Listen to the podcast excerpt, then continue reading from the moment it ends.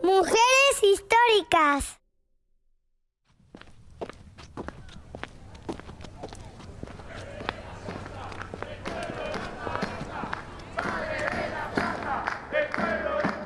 ¿Y eso qué es? Es el pueblo que está acompañando a las abuelas de Plaza de Mayo. ¿Las abuelas de quién? las abuelas de Plaza de Mayo. Para contar quiénes son las abuelas de Plaza de Mayo, hay que viajar a la Argentina de hace 40 años atrás. En el año 1976, hubo un grupo de militares en Argentina que, sin tener en cuenta el voto de todas las personas, decidió tomar el poder por la fuerza. Eso es lo que se llama golpe de Estado, el cual rompe con la democracia. La democracia es una forma de gobierno en donde el pueblo elige a sus representantes y en donde además puede expresar sus opiniones y ser escuchado. Como en el país somos muchas personas, votamos para que nos gobierne quien elige la mayoría. Lo que los militares hicieron fue derribar la democracia ignorando todas las leyes. Nadie los había elegido, pero con la fuerza de sus armas se apropiaron del poder creyéndose dueños del país. Persiguieron y asesinaron a trabajadores y trabajadoras, estudiantes, vecinos y vecinas por pensar distinto. A las personas que no regresaban a sus casas porque los militares los secuestraban, torturaban y asesinaban, se les comenzó a llamar desaparecidos y desaparecidas. Pero además, los militares secuestraban a mujeres embarazadas y luego se apropiaban de sus bebés, sacándoles la oportunidad de crecer con sus familias y ocultándoles sus verdaderos nombres. A esto se le llama robar la identidad. En ese momento, las mamás de los y las jóvenes que desaparecían por culpa de la dictadura comenzaron a salir a la calle, buscando a sus hijos e hijas por todos lados. Después de días y noches de buscar y buscar, las mamás estaban desesperadas. Nadie les decía la verdad, ni los militares, ni los jueces, ni los curas, ni los periodistas, pero ellas nunca bajaron los brazos. De tanto andar, algunas madres se juntaron un jueves en Plaza de Mayo y como también estaba prohibido reunirse, tuvieron que caminar. Caminaron una vuelta alrededor de la plaza y otra, y otra, y otra, y otra. Algunas madres sabían que sus hijas o las novias de sus hijos estaban embarazadas, entonces se empezaron a preguntar por sus nietos y nietas. ¿Dónde están? ¿Cómo es posible que nadie nos diga nada? El dolor las unía, pero también la decisión de buscar juntas. A veces se juntaban en una confitería y para disimular se vestían como mujeres coquetas que iban a festejar un cumpleaños.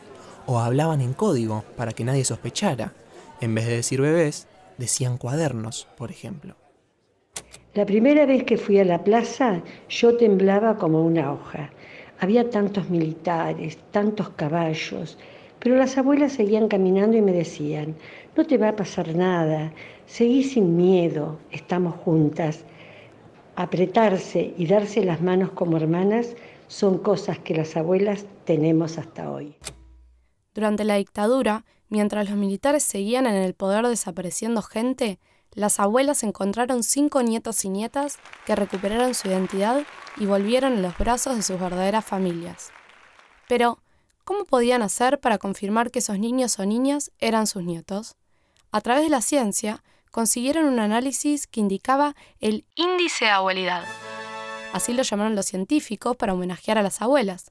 Podían comprobar con una sola gotita de sangre si ese nieto o nieta era suyo. En 1983 volvió la democracia. Fue el inicio de grandes esperanzas, pero también de decepciones. El gobierno se hacía el distraído y no quería ocuparse de buscar a los y las nietas. Entonces, las abuelas asumieron el desafío de seguir adelante. Viajaron por el mundo para contar su historia y pedir solidaridad. Armaron equipos para ayudar a los nietos encontrados y siguieron marchando alrededor de la plaza. Como detectives, con mucha paciencia, seguían cada pista que aparecía, miraban con atención los jardines de infantes, se disfrazaban de empleadas domésticas o de enfermeras para visitar las casas donde habían niños y niñas apropiados. ¿Niños y niñas apropiados? Claro, así se le dice a los bebés que los militares habían robado y que luego entregaron a otras familias para su crianza. Los años fueron pasando y los niños y niñas se fueron convirtiendo en jóvenes. Las abuelas tuvieron que modernizar sus medios de comunicación y difusión. Todo el país hoy las quiere, las abraza y les agradece. Las abuelas recuperaron 130 nietos y nietas, pero todavía calculan que 400 no conocen su verdadera historia. Por eso, ellas siguen trabajando, pero ya no caminan solas. Somos muchos los que las acompañamos, incluso los nietos y nietas recuperados. ¿Se acuerdan lo que es la identidad? ¿Eso que define quiénes somos, de dónde venimos y las cosas que nos gustan hacer? Bueno, no se puede borrar la identidad de nadie, ni tampoco arrancar las raíces de un pueblo. Siempre la verdad se asoma por algún lado, como una pieza que no encaja en el rompecabezas, o como una piedrita en el zapato que nos hace caminar torcido. Las abuelas se encargaron de sembrar memoria. Ellas trabajan, viajan, caminan, hablan, se ríen, lloran y buscan. Siempre buscan.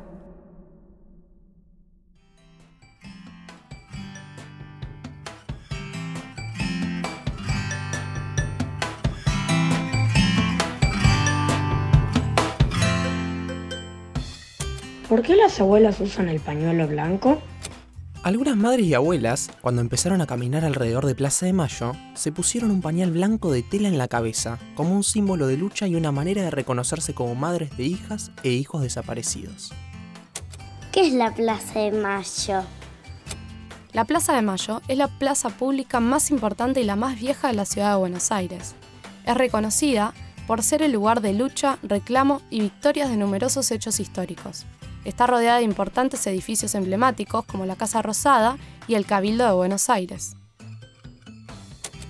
¿Y qué hacen hoy las abuelas? Bueno, en la actualidad las abuelas se dedican a buscar a los nietos y nietas que todavía no fueron encontrados y también van a actos para hablarnos de derechos humanos, que son aquellas cosas que todos tenemos que tener por el simple hecho de existir.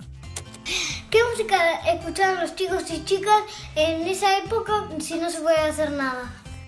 Los artistas buscaban formas de decir las cosas de manera secreta para que los militares no se dieran cuenta. Es lo que se conoce como mensaje subliminal.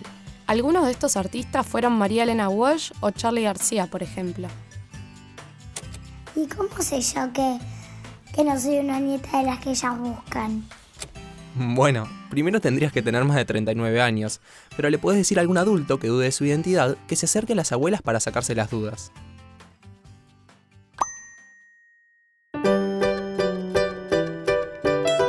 Si se quedaron con ganas de seguir aprendiendo, les recomendamos leer el libro Abuelas de Plaza de Mayo para Chiques de Revista Sudestada y mirar en YouTube los videos de Paca Paca sobre la identidad.